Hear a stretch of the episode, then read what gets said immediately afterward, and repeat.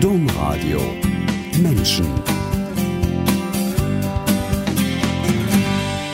Maike Kröger ist Goldschmiedin, freie Künstlerin, begeisterte Podcast-Hörerin und jetzt auch als Macherin beim Podcast Gretchenfrage mit dabei. In ihrem Atelier Kleine Freiheit in Kiel gibt es poetische Kostbarkeiten von Strand, Meer und Natur und im noch ganz jungen Blog seligkeiten.de teilt die Neukatholikin Momentaufnahmen und Gedanken. Herzlich willkommen, Maike Kröger. Ja, hallo, vielen Dank, dass ich hier sein darf. Herzlich willkommen alle, die eingeschaltet haben. Am Mikrofon Angela Krumpen. Maike Kröger, ich bin auf Sie aufmerksam geworden, weil Sie seit neuestem den Podcast Gretchenfrage mitmachen. Das ist ein theologisch-gesellschaftlicher Podcast. Er wurde bisher von zwei Pastoraltheologen aus Gelsenkirchen und Duisburg gemacht und jetzt eben auch von Ihnen. Podcast-Macherin sind sie geworden, weil sie selbst so gerne und so leidenschaftlich Podcasts hören. Podcasts, das sind diese Audio-Dinger, also Gespräche, Reportagen, Radiobeiträge oder ähnliches, die als Audiodateien, so nennt man das im Internet, zum Herunterladen angeboten werden. Fangen wir mal da an. Warum sind Sie eine leidenschaftliche Podcast-Hörerin? Ja, weil ich äh, leidenschaftlich gerne erstmal ähm, höre, Geschichten höre, Hörbücher höre.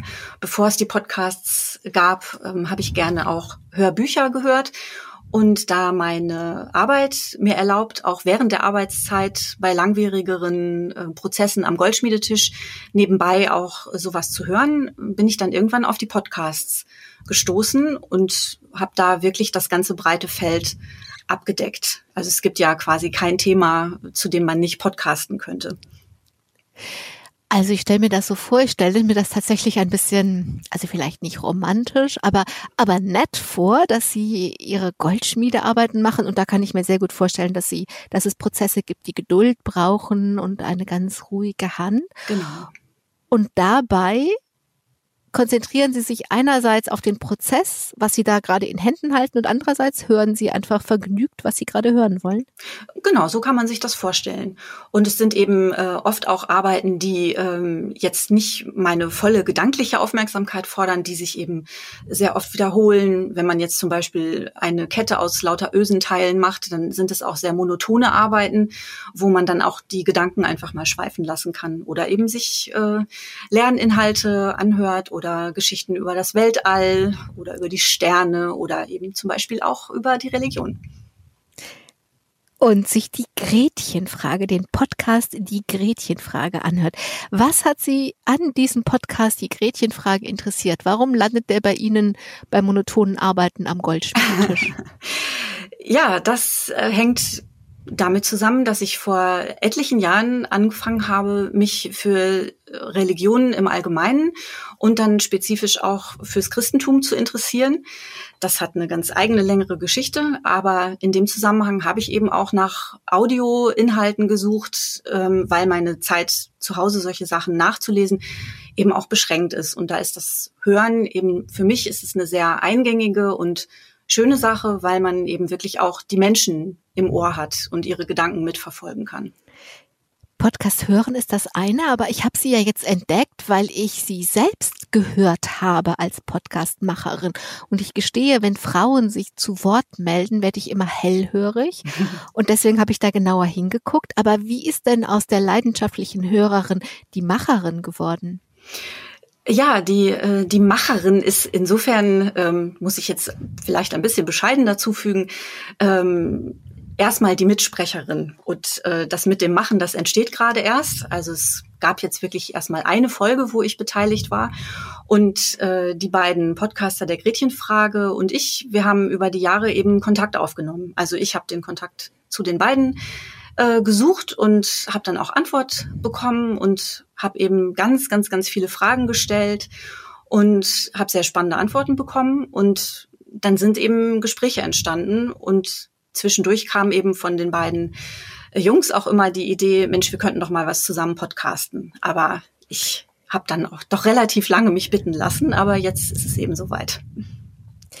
Das Thema dieser ersten Folge, an der Sie dann mitgearbeitet haben, sonst hätte ich Sie ja nicht hören können, waren alles Mögliche rund um Corona, also neue Gottesdienstformen zum Beispiel, die durch Corona im Internet erfunden wurden. Aber auch die Frage, müssen wir eigentlich immer Eucharistie feiern, übertragen?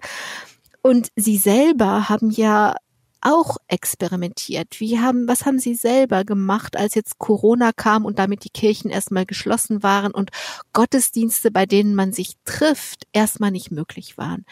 Wie haben Sie das selber für sich gelöst? Ja, ich habe äh, eben dann durchaus das Online-Angebot genutzt. Die verschiedenen ähm, Projekte, die eben gestartet wurden, habe ich mir zu Gemüte geführt, dann zu Hause mit meinem Tablet und äh, habe dann eben aber gemerkt, einfach nur zugucken reicht mir nicht und habe dann für mich äh, quasi Elemente aus den äh, aus den Mahlfeiern, aus den alten Mahlfeiern wieder übernommen, ähm, indem ich eben Brot, Brot mitgegessen habe, ein Stück Brot und auch mal was, ähm, wenn es gegen Abend ging, ein Schluck Wein mitgetrunken habe, wenn Eucharistie gefeiert wurde. Und habe auch gesehen auf Instagram oder auch bei Facebook, dass es doch immer mehr Leute gemacht haben. Und das war dann irgendwo eine sehr schöne, lebendige Art, irgendwie dabei sein zu können, ohne dass man jetzt zusammen im Kirchenraum ist. Sie erzählen in dieser Podcast-Folge auch davon, dass Sie das auch reflektiert haben, dass Sie dazu gelesen haben. Sie haben ein Buch gelesen, ich glaube, von dem Theologen Anselm Schubert. Das heißt auf jeden Fall Gott essen und es geht um eine kulinarische Geschichte des Abendmahls. Jetzt können wir das hier nicht alles ausbreiten, aber die Lektüre dieses Buches Gott essen, was war das Wichtigste und oder das Spannendste, was Ihnen diese Lektüre gegeben hat? Also das Spannendste oder vielleicht das Schönste war eigentlich zu lesen, ähm, wie es mal gewesen ist, wie, wie vielfältig der Gabentisch gedeckt war, bevor wir dann eben alles immer weiter über die Jahrhunderte und über die Jahrtausende abstrahiert haben, bis man eben die kleine weiße Hostie hat. Und dieses äh, weg von der Abstraktion, äh, wieder sich äh, zum Ursprung zu begeben, zum, zum Teilen von Brot und Wein, eben auch in konkreten Speisen, die in dem Buch eben, äh, also wo man eben lernt, es ist eben nicht nur Brot und Wein, sondern es waren eben auch andere Zutaten auf dem Tisch, alles, was für die Menschen bedeutungsvoll und kostbar war. Äh, das hat mich sehr begeistert. Und da habe ich auch gemerkt, da hätte ich schon Lust dazu, dass, äh, dass das vielleicht wieder ein bisschen Einkehr hielte in unsere durchreglementierten Feiern. Ja, wer weiß, was die Menschen durch Corona entdecken, wer sich an einem Podcast und wenn es auch nur als Sprecherin und noch nicht als Macherin zur Gretchenfrage beteiligt, also auf die Frage, die im Faust von Goethe gestellt wird, anspielt und diese Frage heißt ja nun, und wie hältst du es mit der Religion? Der wird wohl seine eigene Antwort auf diese Frage haben. Diese Antwort ist in Ihrem Fall, Maike Kröger, die Antwort auf eine lange und ich finde sehr aufrichtige Suche. Und zu dieser Suche gehört Ihre Kindheit in einer Waldorfschule. Mike Kröger, ihr Vater hatte selber schlechte Erfahrungen mit der eigenen Schulzeit und das passiert hier oft, dass Eltern es dann besonders gut machen wollen und auf jeden Fall verhindern wollen, dass ihre eigenen Kinder diesen schlechten Erfahrungen auch ausgesetzt sind. Und deswegen wollte er eine gute Schule, deswegen wollte er eine Waldorfschule. Waldorfschulen, da gibt es ja viele Vorstellungen, meist gibt, wird auch Hohn und Spott ausgeschüttet. Mich würde interessieren, wie es Ihnen als Kind ergangen ist.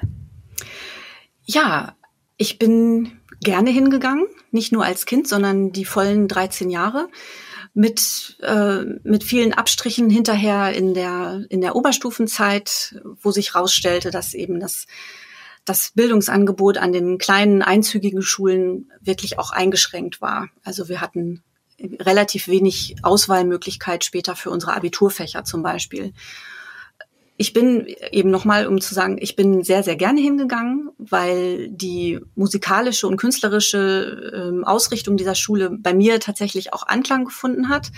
Aber es war auch tatsächlich sehr einseitig darauf bezogen. Das ist mir später dann bewusst geworden, dass da, dass da wirklich auch Defizite waren.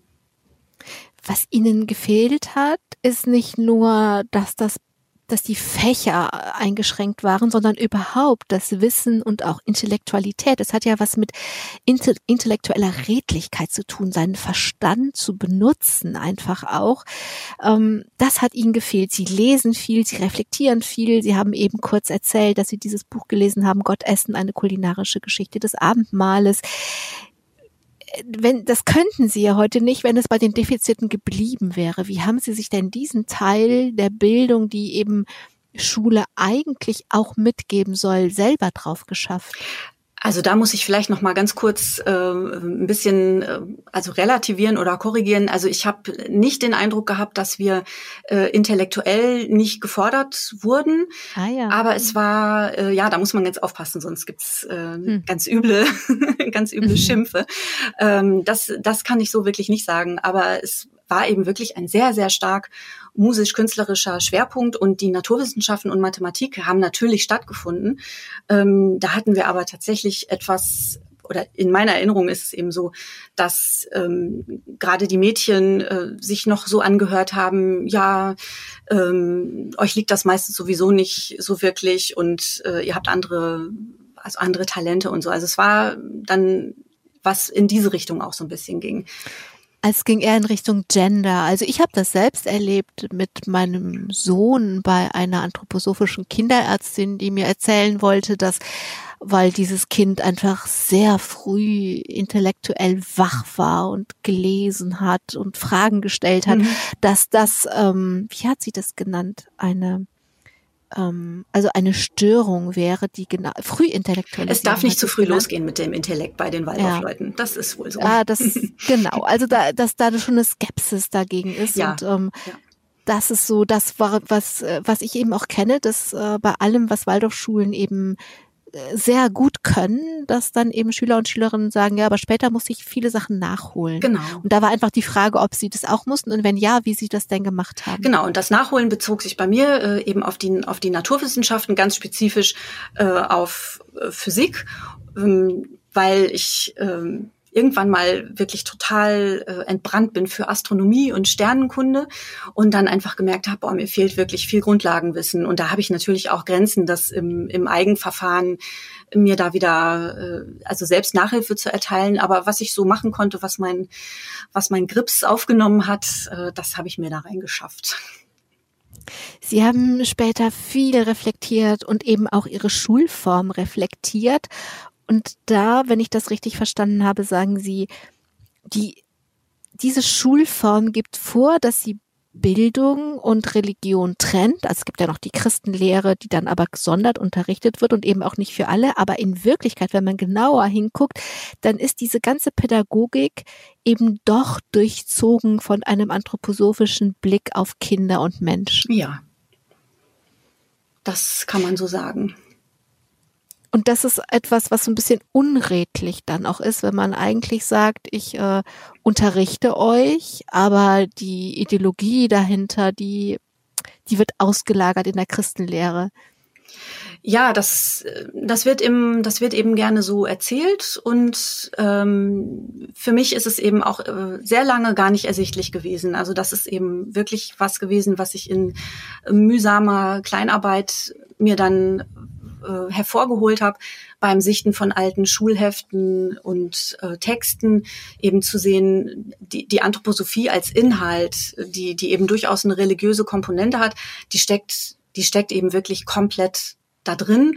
Und das ist jetzt nichts, was ich sagen würde, was grundsätzlich ganz falsch und schrecklich ist. Man darf ja diese Überzeugung haben und auch danach leben. Aber ähm, es ist, es wird, also in meiner, in meiner Wahrnehmung war es eben einfach zu versteckt.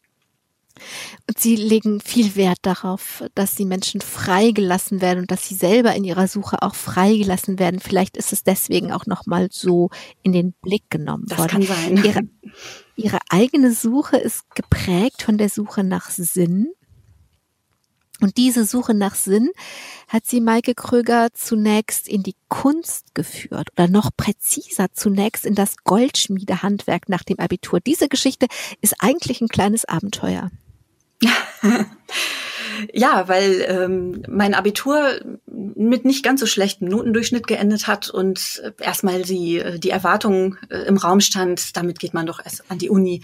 Und das habe ich nicht gemacht, sondern ich wusste eigentlich gar nicht wirklich, in welche berufliche Richtung ich möchte und bin dann ähm, ja über über eine gute Gelegenheit bin ich in einer Goldschmiedewerkstatt zum Praktikum gelandet direkt nach dem Abi und da habe ich mich anscheinend nicht ganz äh, ungeschickt angestellt und habe dann das Angebot bekommen, die Lehrstelle anzutreten und das habe ich dann auch gemacht. Dann ein Jahr die Lehre gemacht, äh, also angefangen Wobei man dann schon relativ schnell merkt, mit Kunst und künstlerischer Arbeit hat das erstmal wirklich nichts zu tun. Es ist wirklich Handwerk, Handwerk, Handwerk. Messen, Quadrate feilen, Kreise feilen, ganz genau aufs Zehntel Millimeter oder Hundertstel Millimeter arbeiten und solche Sachen. Also die Kreativität, die kommt dann erst später. Ja, also ich meine, das Kunst, sagt man ja gerne, kommt von Können und Können muss ja erstmal irgendwie grundgelegt werden. Aber außer dass, dass sie eben erstmal mit Handwerk konfrontiert waren, waren sie auch einfach permanent oder durchlaufend mit dieser Sinnfrage ähm, konfrontiert. Und Sinn heißt ja immer auch, wofür lebe ich? Womit verbringe ich meine Zeit? Für wen arbeite ich? Was stelle ich her? Und sie waren damals in einem Setting, in dem sehr viel Geld für sehr teuren Schmuck ausgegeben wurde. Genau. Und das äh, hat mich, äh, damals hat mich das überfordert und es überfordert mich auch heute noch manchmal, dass es eben so auseinanderklafft.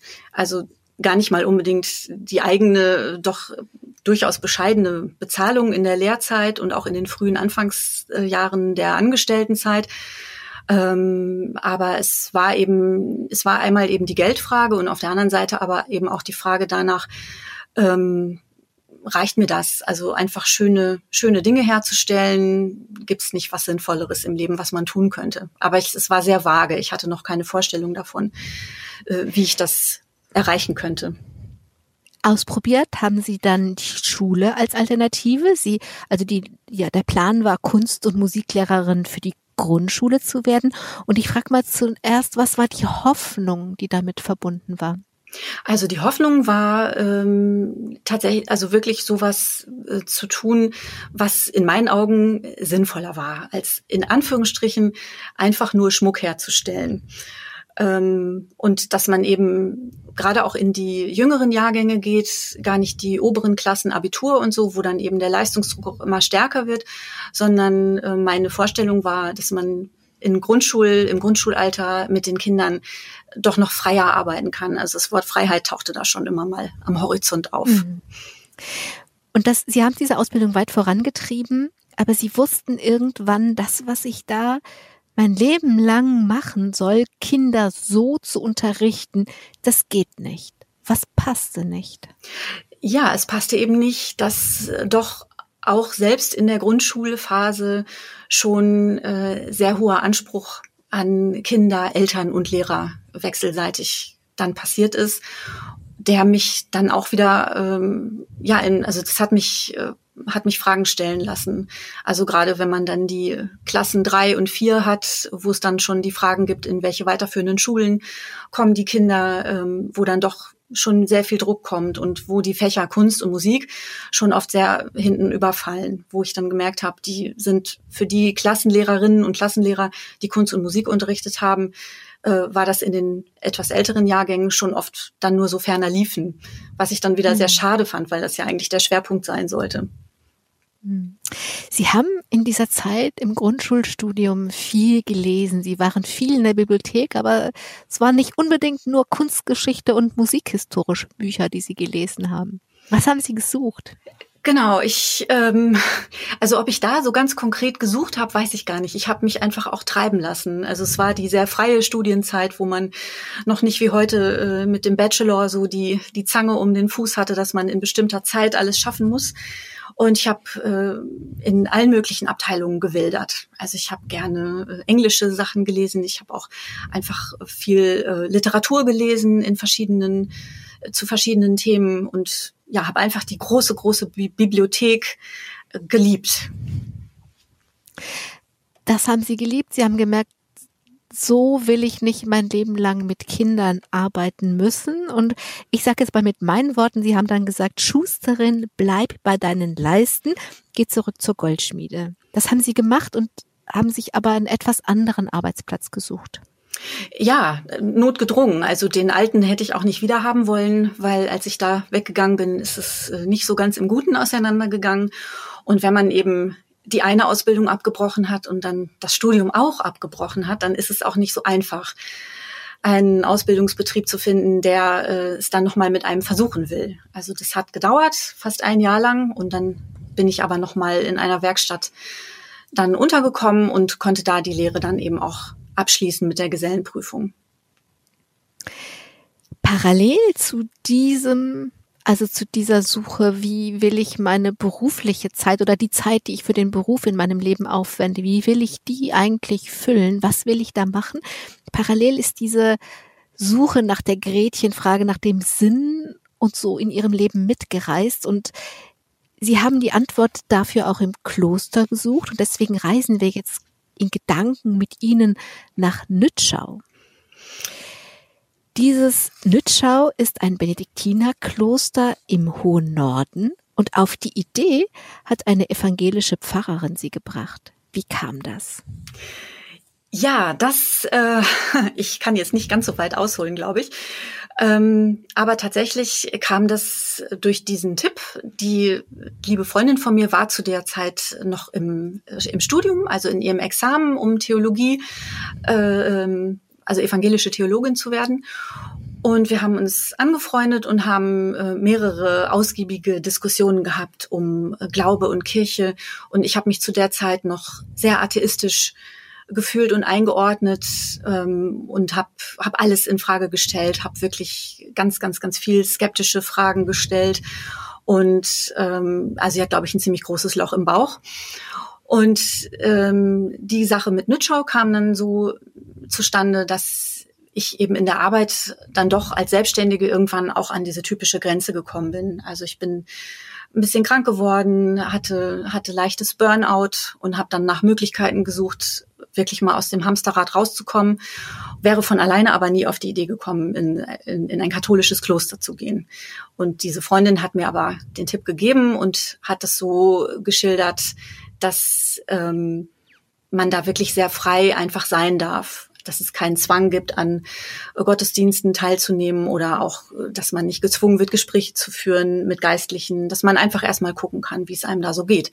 Und das habe ich dann gemacht diese Freundin war ja eine evangelische Pastorin und Sie haben ganz recht, vielleicht bin ich jetzt einen Schritt bin ich einen Schritt zu schnell gegangen, denn auf ihrer Suche kam vor dem Kloster dieser, ja, die Suche in in dem ganzen großen, breiten Spektrum von Menschen, die humanistisch, ähm, atheistisch unterwegs sind. Und da haben sie viel gefunden, aber eben auch, aber nicht so, dass sie hätten sagen können, ist jetzt gut, ich bin irgendwo angekommen. Ja, genau, das, das hat gefehlt. Also Sinn, also die Frage nach Sinn, sowohl in der Arbeit, aber auch in meinem ganzen Leben, ähm, die hat sich schon irgendwo durchgezogen, aber nicht im Sinne von, ich muss jetzt unbedingt einen bestimmten Beruf ausüben, der nur dann sinnvoll ist. Also mein Leben ist nicht nur dann sinnvoll, wenn ich diesen oder jenen Beruf habe, sondern ich habe mir die Frage gestellt, was, wie kann man einfach äh, ganz platt gesagt, wie kann man gut gut sein, gut leben, gut gute Dinge mhm. tun. Und äh, das war eben in der ja in der sogenannten skeptischen Szene, wo ich äh, ja wo ich auch sehr viel gelernt habe fehlte mir aber dieser Geist. Also es war, mein Eindruck war, der aber auch wirklich ein Außenstehender nur war, dass es oft die Verbindung unter den Leuten oft durch die Aktivist, durch das aktivistische Arbeiten gegen etwas war. Und das hat mir mhm. einfach nicht gereicht. Oder das hat mir auch dann irgendwann hat es mir hat es mich auch gestört, weil es sehr antireligiös teilweise war. Das darf man auch nie pauschalisieren. Aber diese Tendenzen gibt es eben manchmal. Und bei allem eigenen äh, Atheismus oder vielleicht später auch eher Agnostizismus konnte ich diese antireligiöse Haltung einfach nie mittragen. Die hat mich schon auch gestört. Und da habe ich nach was anderem gesucht. Wie war dann der erste Besuch in einem katholischen Benediktinerkloster von einer evangelischen Pfarrerin empfohlen? Wie war dieser erste, dieser erste Besuch? Ja, der war, äh, der war sehr, sehr schön. Das kann man, glaube ich, unter diesem Stichwort wirklich zusammenfassen. Aber ich hatte vorher Bauchweh, weil ich natürlich mein ganzes Gepäck von Vorurteilen gegenüber der katholischen Kirche im, im Sinn hatte und ähm, auch einfach nicht wusste, was mich erwartet. Und ich bin durchaus jemand, der dann mit Ängsten zu kämpfen hat und die habe ich dann erstmal mit durch die Klosterpforte genommen. Aber ich konnte sie ganz schnell ablegen. Also es hat sich tatsächlich so bestätigt, dass man da einfach sein kann. Und in kürzester Zeit äh, habe ich eben dieses fabelhafte Gefühl von innerer Ruhe gehabt und ich bin auch in Ruhe gelassen worden und konnte dann meine Fühler ausstrecken, so wie ich das wollte. Also ich hatte nicht das Gefühl, von mir wird jetzt irgendetwas erwartet. Sie konnten sich auch so platzieren, wie Sie das wollten. Sie haben beschrieben, also ich war selber noch nie in Nützschau, dass das, dass das durchaus da so Plätze am Rand gibt und dass sie sich da am Anfang sehr wohl gefühlt haben und keiner was gesagt hat. Genau, das meint äh, die kleine Kapelle, die Kirche vom Kloster. Die ist äh, schön so gebaut, wie es nach dem Zweiten Vatikanischen Konzil vorgeschlagen wurde, dass man quasi kreisförmig um den um den Altar sitzt, ganz in der Mitte sitzen die Mönche und die Bänke sind wirklich auch im Rund gestellt. Das ist auch optisch ganz schön. Und dann gibt's eben außen drumherum äh, nochmal auf einer kleinen Balustrade, auf einer Erhebung stehen nochmal Stühle. Und da habe ich sehr, sehr gerne gesessen. Also ich bin dann schon in die Gottesdienste gegangen mit ganz viel Befremden am Anfang und völligem Unverständnis. Aber ich habe es doch eben vom Rande an, ähm, habe ich es dann eben teilgenommen. Ihnen, Sie haben das schon gesagt, ich, ich war, ich bin in Ruhe gelassen worden. Ich konnte Ruhe finden, weil ich in Ruhe gelassen worden bin. Und wenn ich das richtig verstanden habe, dann durften Sie einfach auch alle Fragen stellen, ohne dass jemand da so eine Deutung drüber gelegt hätte, so ein Narrativ über Ihre Fragen und das, was Sie so gefunden haben, gelegt hätte.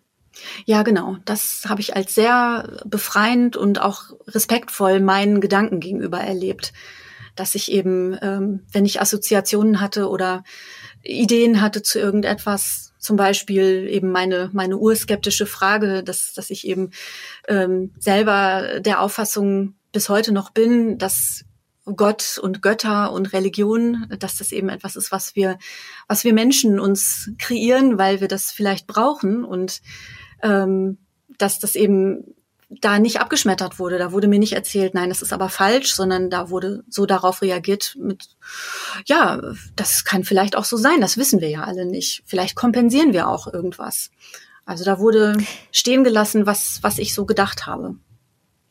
Und sind Ihnen bei dem Stehen lassen, was Sie so gedacht haben, einfach auch Menschen gegenübergetreten, die transparent gemacht haben, wo Sie selber sagen, das weiß ich einfach nicht? Ja, genau. Also das, das ist eigentlich sehr häufig in den Gesprächen so gewesen. Ihnen ist ja das Thema Freiheit sowieso sehr wichtig. Und ich glaube, es ist kein Zufall, dass Ihr Atelier kleine Freiheit heißt. Welche Rolle spielt denn diese Freiheit oder dieses Freisein in Ihrem künstlerischen Dasein? Ja, das ist, ähm, das ist wahrscheinlich irgendwie ein, ein Kernantrieb, den ich irgendwie in mir hab, dass, ähm, dass ich mir schon immer gewünscht habe, so meinen, meinen eigenen Ideen und Gedanken folgen zu dürfen und eben auch in, in meiner Gestaltung das machen zu dürfen, was aus mir selber kommt. Natürlich ist man nie im luftleeren Raum. Man ist beeinflusst, man hat selber Dinge, die man schön findet, die vielleicht mit einfließen und auch die Prägung durch den Arbeitgeber und äh, durch die äh, Werkstatt, wo ich lange hier in Kiel noch als Gesellin gearbeitet habe. Das hat alles äh, vielleicht den Grundstein gelegt, weil ich in dieser Werkstatt, wo ich Gesellin war, ähm, nach und nach auch immer mehr selbst entwerfen und gestalten durfte und irgendwann gemerkt habe, das würde ich gerne mehr machen und auch irgendwann ausschließlich machen, so für mich. Und Das heißt, Freiheit hat auch damit zu tun, wie viel Kreativität, wie viel eigenes, wie viel eigene Ideen möglich sind. Ja, wahrscheinlich. Und das war als Gesellin schon möglich. Das, das war möglich. Also die erste Zeit, wenn man eben frisch anfängt und gerade aus der Lehre kommt, dann ist das natürlich noch nicht so. Dann muss man erstmal den neuen Betriebsablauf kennenlernen und das ist erstmal ein bisschen wie eine zweite Ausbildung. Das war auch gar nicht so einfach. Aber über die Jahre ähm, habe ich dann eben äh, ja auch immer mehr Verantwortung übertragen bekommen und äh, das, es wurde eben gefördert. Also das denke ich ist auch nicht selbstverständlich, wenn man in diesem Beruf arbeitet das muss schon der Arbeitgeber oder die Arbeitgeberin muss das schon auch ähm, ja aushalten können, dass jemand neben einem dann vielleicht anfängt zu wachsen oder was eigens zu machen und dann auch ihn oder sie gehen zu lassen. Diese Sinnfrage, die immer so mitreißt auf ihrem Lebensweg, sag ich jetzt mal, die kann ja auch wie so ein Stachel sein. Und äußert sich ja auch immer irgendwie im Materiellen, in dem, wie man jetzt seine Zeit verbringt oder wofür man seine Zeit hergibt und äußert sich dann auch darin, wie das mit dem, also wie die Frage nach dem Geld ist, sowohl was man selber dafür bekommt, als auch was das kostet oder wer sich das leisten kann, für wen das eigentlich ist, was sie da herstellen. Und das ist eine große Frage für sie in beide Richtungen. Genau. Mhm ja, das ist, das ist vielleicht, ähm, vielleicht ist es deswegen manchmal ein Stachel, weil in meiner Familie Geld nie wirklich übrig war. Ähm, mein Vater hat zum Beispiel auch, damit wir auf die Waldorfschule gehen konnten, äh, musste der sehr viel noch zusätzlich arbeiten, weil es ja eben eine private Schule ist, die viel Geld gekostet hat. Und da hat mein Vater sehr, sehr hohe, also ein sehr hohes Opfer für, sehr großes Opfer für vollbracht. Und ähm, da war schon das, also das Geld war irgendwie immer ein Thema und das ist eben vielleicht wie in anderen Berufen auch so, äh, dass derjenige, der die Dinge herstellt, nicht unbedingt sein eigener Kunde sein kann. Und das ist, das ist eben teilweise bis heute noch so.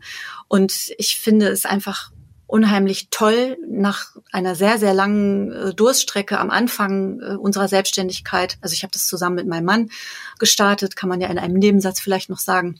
Der ist Maler und freier Künstler. Und ähm, dass wir eben nach den sehr, sehr schwierigen Anfangsphasen dann aber irgendwann auch in so ein Level gekommen sind, dass wir auch selber mal was abgeben konnten. Also das hat vielleicht mit der Sinnfrage auch was zu tun, dass ich ähm, immer mehr das Gefühl habe, ich bin auch beschenkt vielleicht mit Talent, mit Kreativität, mit dem, was ich so tun kann. Und auf der einen Seite liebe ich das eben, mein, meine Kunst und meine Schmuckobjekte herzustellen und damit den Menschen was zu geben, aber eben auch, ähm, sofern das möglich ist, dann auch darüber hinaus noch was abzugeben, zum Beispiel an Bedürftige, was zu spenden. Ich glaube, dass das tatsächlich eines der ganz großen Themen in der Kunst ist. Also ich denke gerade an einen Brief, den Rainer Maria Rilke, der große Lyriker, an einen jungen Dichter geschrieben hat. Und der junge Dichter wollte unbedingt von Rilke wissen, bin ich gut genug? Kann ich selber ein Dichter sein? Und äh, Rilke hat das sehr schön beantwortet. Er hat aber auch geschrieben, ich würde Ihnen ja gerne meine Bücher schicken, aber die kann ich mir selbst nicht leisten. Also in diesem, ja. in diesem Spannungsfeld von Freiheit, wirklich das zu machen, was man machen will, ist es eben, ähm, ja, es ist einfach eine Kunst oder ein Balanceakt herauszufinden, wie viel Geld kann ich verdienen, will ich verdienen, wo, wo setze ich selber die Grenze? Und ich glaube, jeder Künstler, jede Künstlerin muss diese Grenze selbst finden. Genau. Und auch immer wieder neu. Es gibt immer Phasen, wo das ganz gut funktioniert. Und gerade in der Anfangszeit, wo wir noch nicht so viel äh, Kundenbetrieb in unserem kleinen Geschäft hatten, da hatten wir einfach auch, da hatten wir die große Freiheit in der Kreativität, aber da hat es natürlich manchmal ganz arg äh, im Portemonnaie gezwickt. Und das, wenn sich das umkehrt, dann hat man eben das andere Problem, dass man vielleicht, vielleicht etwas besser schläft, nicht so viele Sorgen hat, ähm, aber dann irgendwann auch schnell im Hamsterrad von Aufträgen und äh, irgendwie immer drei Schritte hinterher dann arbeitet. Mhm. Ja, aber wenn das Leben irgendwie so ein ein Weg ist dann, also ich glaube, jeder Mensch in jedem Beruf muss sich das immer wieder neu fragen, aber ich, ich glaube, Künstler und Künstlerinnen haben das so richtig täglich vor der Nase, die, ja. dieses auf, Aufgespanntsein zwischen diesen beiden Polen. Wenn wir ihren Lebensweg, auf dem die ganze Zeit die Gretchenfrage mitschwimmt und reist, angucken, gehe ich immer jetzt so ein bisschen hin und her zwischen dem, zwischen der Kunst und dem, wie es sich ausdrückt und der Suche und würde jetzt wieder zur Suche zurückkommen, aber einfach, damit man sich das so vorstellen kann, wie das eben beides parallel immer gegangen ist. Nicht, weil ich hier irgendwie kompliziert sein will, sondern parallel zu dem, was Sie jetzt beschrieben haben, Ihrem Ankommen mit Ihrem Mann zusammen als freischaffende Künstler in einem Atelier, sind Sie auf Ihrer Suche bei der, bei der Antwort auf die Gretchenfrage in der katholischen Kirche gelandet. Ich sag mal, ausgerechnet jetzt, ausgerechnet als junge feministische Frau. Wie konnte es da passieren, dass Sie in die katholische Kirche eintreten, die ja nun nicht gerade für die Gleichbehandlung von Geschlechtern steht? Oh nein. ja, das, das ist wirklich eine sehr gute Frage. Und Sie sind auch nicht die Einzige, die diese Frage stellt. Und ich stelle mir diese Frage auch immer weiter noch. Und ähm, die, Sie haben noch das Stichwort feministische Frau genannt. Das habe ich natürlich mhm. in dem ganzen äh, vorherigen äh, ist das gar noch nicht gefallen. Aber das, ich glaube, das habe ich schon seit ich 14, 14, 15 Jahre alt bin, hat mich das Thema schon auch gepackt. Ich hatte auch damals einen äh, lila Frauenaufkleber auf meinem Geigenkasten drauf und sowas. Also ich war da schon immer irgendwie äh, engagiert dabei, was das angeht und genderbewusst und gendersensibel ja, einfach. Ja, ja, auf jeden Fall. Und eben auch, äh, ich glaube, es hat auch schon damals angefangen, als ich äh, mich mit den Naturwissenschaften angefangen habe zu beschäftigen, ähm, dass man da, wenn man eben in die Geschichte guckt und auch bis heute, die Frauen ja auch mit der Lupe suchen muss. Also die, die wirklich wichtigen Namen äh, sind ja dann in den Geschichtsbüchern sind fast alle Männer und das ist eben ein Punkt, der, der mir immer aufstößt und wo ich auch immer irgendwie so ein, so ein Lupen, den Lupenblick einfach hab, den kann ich gar nicht abschalten. Und äh, der war natürlich auch ganz scharf eingestellt, als ich gemerkt habe, ähm, dass diese Zeit in Nütschau mir eben einfach gut getan hat und ich gemerkt habe, davon könnte ich mehr haben. Aber wir sind ja hier in der katholischen Kirche. Und ja, Stichwort Vorurteile, Stichwort realistisches, äh, schreckliches, was diese Kirche eben in der Vergangenheit und auch bis heute eben einfach so auf sich geladen hat. Und das hat dann wirklich mehrere Jahre gedauert, mich damit auseinanderzusetzen und auch nach Vorbildern zu suchen. Also nach Männern und auch nach Frauen, die mir vorleben, dass man in dieser Kirche trotzdem trotz all dem, äh, was eben zu kritisieren ist, äh, seinen Platz haben kann und den auch verteidigen kann und auch diese Themen weiter voranbringen kann.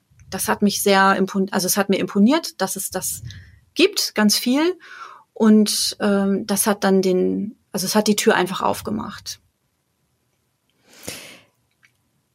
Und was haben Sie hinter der offenen Tür gefunden? Möglichkeiten. Das ist vielleicht, ja, Möglichkeiten. Offensichtlich, um bei dem Thema kurz zu bleiben, Möglichkeiten für Sie als junge, emanzipierte, feministische Frau. Ja, einmal das, auf jeden Fall. Ähm, aber auch ganz bei mir zu, also ganz für mich allein gesprochen, ähm, Möglichkeiten, ähm, wirklich Ruhe zu finden, ein Stück weit heile zu werden an Stellen, wo Brüche waren. Also ich habe in vielen Gesprächen mit Menschen in dieser Kirche, das mussten jetzt nicht unbedingt Geistliche sein. Ähm, ich habe eben wirklich unheimlich viele Denkanstöße bekommen, wo ich gemerkt habe, vor diesem christlichen Hintergrund mit der Bildsprache, die da ist, kann ich tatsächlich was anfangen. Das habe ich früher gar nicht für möglich gehalten.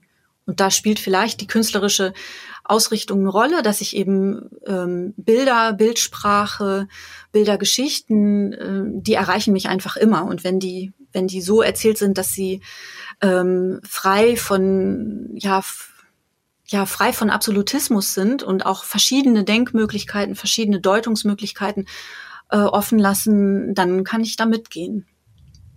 Haben Sie ein Beispiel für mich, wo so ein Bild in Ihr Herz, in Ihre Seele gefallen ist und auch den Verstand nicht ausschließen musste? Ja, also ich glaube, ein ganz starkes Bild äh, ist dieser Jesus, der übers Wasser läuft.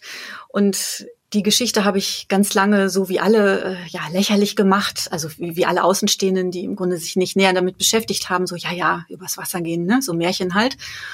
Und ich habe dann äh, irgendwann Deutungsvorschläge äh, bekommen, wo es im Grunde darum ging, dass das Augenmerk gar nicht auf dem Jesus liegt, der übers Wasser geht, weil mal angenommen, er hat diese Kräfte, dann kann er das einfach. Das muss man dann nicht weiter hinterfragen. Aber das eigentliche Thema ist ja der Petrus, der aus dem Boot rausgerufen wird, der soll übers Wasser zu ihm, der will übers Wasser und geht wirklich raus aus dem Boot und äh, traut sich das zu und macht diesen Schritt ins Ungewisse, weil er in dem Moment dann merkt, ja, ich kann das machen, ich traue mich das. Und dann guckt er zur Seite, verliert einmal sein Ziel aus den Augen und schwupps geht er unter. Und dann wird er natürlich gerettet von Jesus.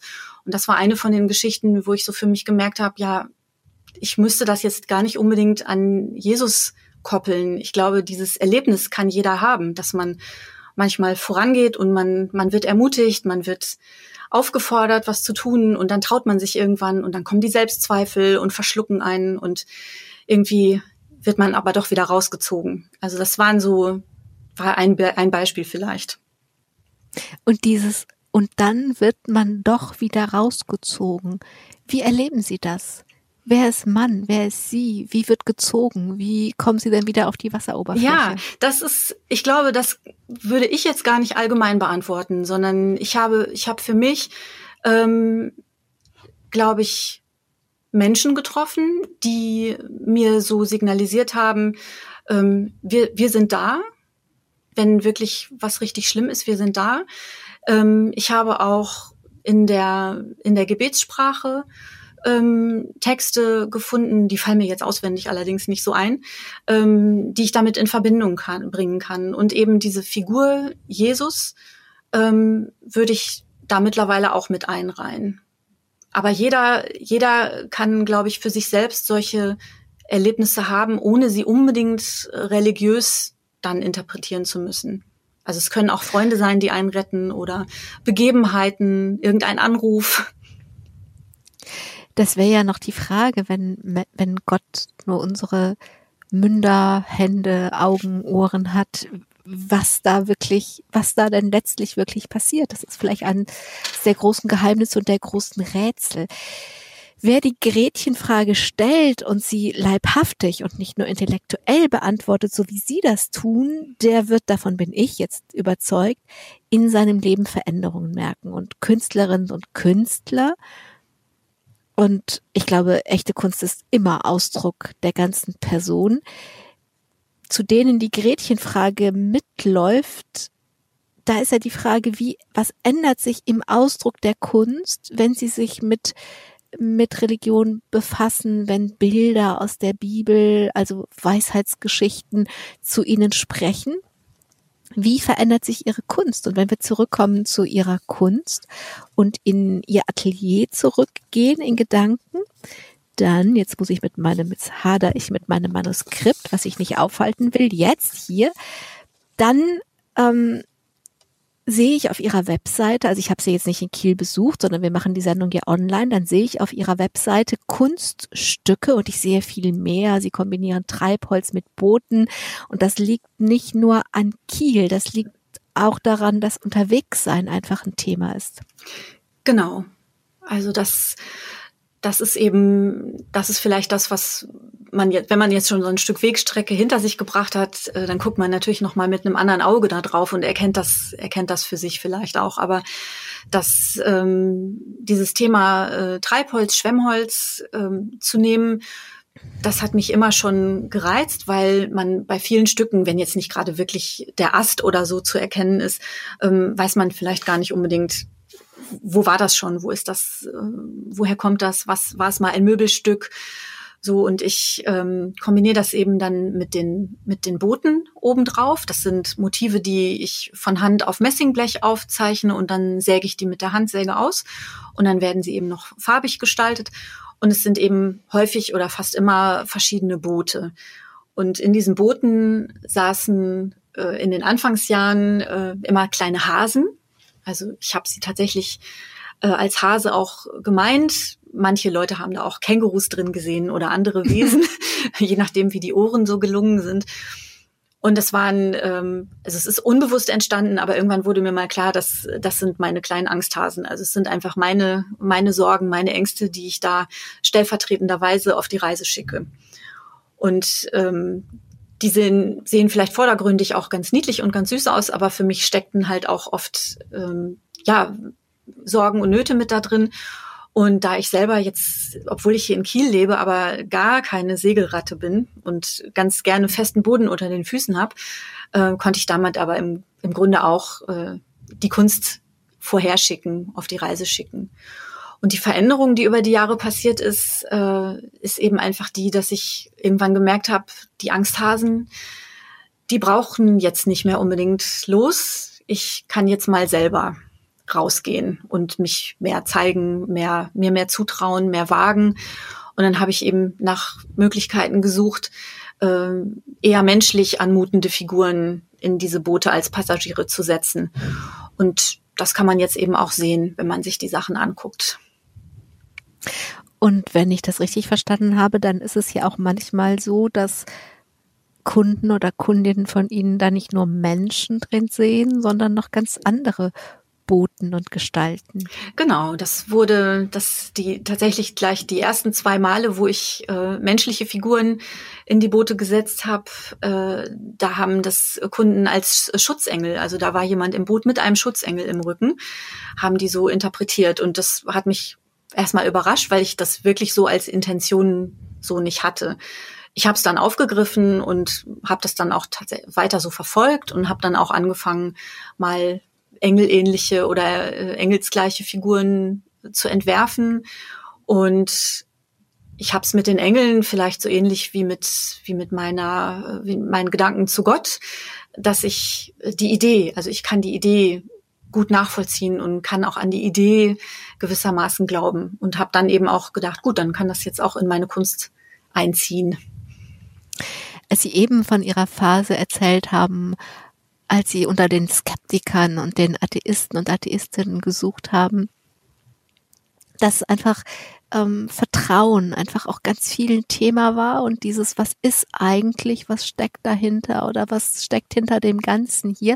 Da haben sie gesagt, eigentlich war ich auf der Suche, wie geht ein gutes Leben? Wie geht ein Leben, in dem der Mensch gut ist und für die anderen gut ist. Und daran musste ich denken, als ich ein bisschen gestöbert habe unter ihren Motiven, denn korrigieren Sie mich, aber ich habe in Erinnerung, dass aus einem dieser Boote auf so einem Stück Treibholz jemand angelt und ein Herz angelt. Mhm. Also einfach auch auf dieser Lebensreise unterwegs ist und nach dem Herz steht ja auch für das Gute, für die Liebe, für das, was man anderen Menschen schenkt, für das man die Gaben, die man hat. Das auf dieser Lebensreise angeln sie schon auch nach dem Guten, oder? Auf jeden Fall. Also die Herzen sind immer dabei. Die sind entweder hängen die an der Angel oder die sitzen hinten mhm. an Bord oder die sind oben auf dem Segel angebracht oder werden nochmal seitlich an das Treibholz äh, dran montiert. Das, das muss schon immer sein. Das ist ganz wichtig, finde ich. Es ist ja auch witzig, wenn Sie sagen, also Segeln ist so gar nicht meins und das ist ja jetzt nicht nur eine Reminiszenz an die Segelstadt Kiel, dass Sie da die Boote beständig nutzen. Aber vielleicht ist es ja auch ein Zeichen davon, weil, weil Sie eben das Bild mit dem Petrus gehabt haben, der ermutigt wird, übers Wasser zu gehen, wenn Ihnen die See Sorge macht oder sie sich da nicht wohlfühlen, sie trotzdem die Boote nehmen, dann schicken sie ihre Kunst vielleicht schon mal ein Stückchen voraus und wagen in ihrer Kunst mehr Vertrauen. Ja, genau. Das ich heute würde ich das auch auf jeden Fall so sehen. Als das damals so angefangen hat, äh, habe ich mir solcherlei Gedanken äh, noch gar nicht gemacht. Aber das macht ja nichts. Das kann ja, man kann ja einfach, das ist ja sowas Reziprokes, was Wechselhaftes. Ja, was, genau. Was ein Künstler, eine Künstlerin ausdrücken will. Und manchmal, wenn man sein eigenes Werk anguckt, dann begreift man auf einmal irgendetwas. Jetzt haben wir schon fast eine ganze Sendung um und über die Gretchenfrage gemacht, aber ohne sie zu beantworten. Und keine Sorge, das kommt jetzt. Maike Kröger, die Ursprungs-Gretchenfrage steht in Goethes Faust. Darin fragt Gretchen den großen Magister Frau Faust in Vers 3415, der in Martens Garten spielt. Nun sag, wie hast du's mit der Religion? Du bist ein herzlich guter Mann, allein ich glaub, du hältst nicht viel davon. Maike Kröger, wie halten Sie's denn mit der Religion? Ja, das ist das ist wirklich die äh, eine große, große Frage. Und ich will's, ich will's mal versuchen. Also ich habe ganz, ganz lange die Religion versucht, mir vom Leib zu halten. Also ich habe es ja im Vorgespräch gestern kurz erzählt, es gab eine Kindheitsreligiosität in der Familie, die dann aber einfach abgeebbt ist. Und dann nach der Konfirmation habe ich das nicht weiter verfolgt und habe dann irgendwann auch gemerkt, äh, ich, ich hatte Phasen, wo ich das wirklich abgelehnt habe, wo ich dann nichts damit anfangen konnte und das alles übergriffig fand. Und äh, ja, dann kam die Skeptiker- und Humanistenphase und dann eben dieser Weg, den wir jetzt beschrieben haben. Und ich habe irgendwann für mich gemerkt, äh, mich interessiert es einfach. Mich, mich hat es wirklich auch interessiert, warum glauben Menschen an Gott? Woher kommt das psychologisch? So ist das, wo ist das in uns grundgelegt? Also wieder, erstmal vom Verstand rangegangen. Und die Frage finde ich auch nach wie vor spannend, kann sie aber gar nicht selber beantworten. Das, dazu gibt's ja Regalmeter voll. Und habe aber eben gemerkt, durch meine Erfahrung dann in Nützschau und später auch in der, in der Zeit, wo ich mich hier in der Kieler äh, Kirchen ähm, Umgebung hier getummelt habe, da ist da ist eben schon was dran. Es ist, ähm, es kann gut tun, es kann helfen, es kann unterstützen, es kann die Leute ermutigen und bestärken. Es gibt aber einfach auch die andere Seite und die darf man bei allem, was mir jetzt an positiven Sachen äh, geschehen ist, möchte ich die einfach auch nicht ausblenden. Also es gibt eben im Rahmen von Religionen unheimlich viel, äh, was für Menschen ganz schlecht ist. Und das, deswegen kann ich bis heute nicht sagen, ähm, dass ich eine eindeutige Antwort darauf hätte. Aber ich habe für mich eben gemerkt, ähm, ich kann, ich kann den Gedanken daran zulassen. Ich kann auch den, äh, die Idee an einen Gott mittlerweile nachvollziehen und kann versuchen, für mich selbst das mit Inhalt zu füllen. Ich würde gerne diesen Dialog, der da im, den Goethe da weiterspinnt, nochmal um zwei Umdrehungen weiter drehen und dann müssen wir ganz schnell zum Schluss kommen. Aber Faust antwortet, lass das, mein Kind. Du fühlst ich bin dir gut. Für meine Lieben ließ ich Leib und Blut, will niemand sein Gefühl und seine Kirche rauben. Wenn ich Ihnen zuhöre, dann geht's bei Ihnen genau darum. Lass das, mein Kind. Du fühlst, ich bin dir gut. Es geht um das Herz, um das Gutsein. Für meine Lieben ließ ich Leib und Blut. Sie haben erzählt, dass Sie auf Freunde wirklich bauen können. Will niemand sein Gefühl und seine Kirche rauben. Das ganze Thema von Freiheit, was wir besprochen haben. Und dann antwortet Gretchen, das ist nicht recht. Man muss dran glauben. Und Faust fragt, muss man? Und wenn ich Ihnen zuhöre, dann sind Sie ganz bei Faust und bei dem, was er sagt und nicht beim Gretchen. Also Sie würden die Gretchenfrage mit Ja beantworten, aber nicht so, wie Gretchen sie beantwortet. Genau, ja, aber nein. ja, ja, aber Ja, nein. aber Fragezeichen. Ja, aber Fragezeichen. Ja, aber Fragezeichen und vor allen Dingen Ja, aber Fragezeichen und frei. Genau. Oder? Ja, genau. Maike Kröger, ich danke Ihnen sehr, dass Sie sich als Sprecherin in der, im Podcast Gretchenfrage darauf eingelassen haben, mit mir hier heute über die Gretchenfrage zu sprechen und ihren Weg so far als Künstlerin, als Goldschmiedin und als Neukatholikin Revue passieren lassen. Ich wünsche Ihnen von Herzen, dass dieser Weg gut weitergeht, dass Sie Ihr Lebensschiff in Gewässer führt, in, dem, in denen es Ihnen gut geht und in denen Sie das Gute in Ihrer Kunst für die Menschen angeln. Ich danke Ihnen, dass Sie Zeit hatten. Ich danke allen, die zugehört haben und hoffe, dass Sie zu ihrer eigenen Gretchenfrage oder ihrer eigenen Antwort auf die Gretchenfrage Inspiration bekommen haben. Am Mikrofon war Angela Krumpen. Beantworten Sie die Gretchenfrage gut. Domradio Podcast. Mehr unter domradio.de slash podcast.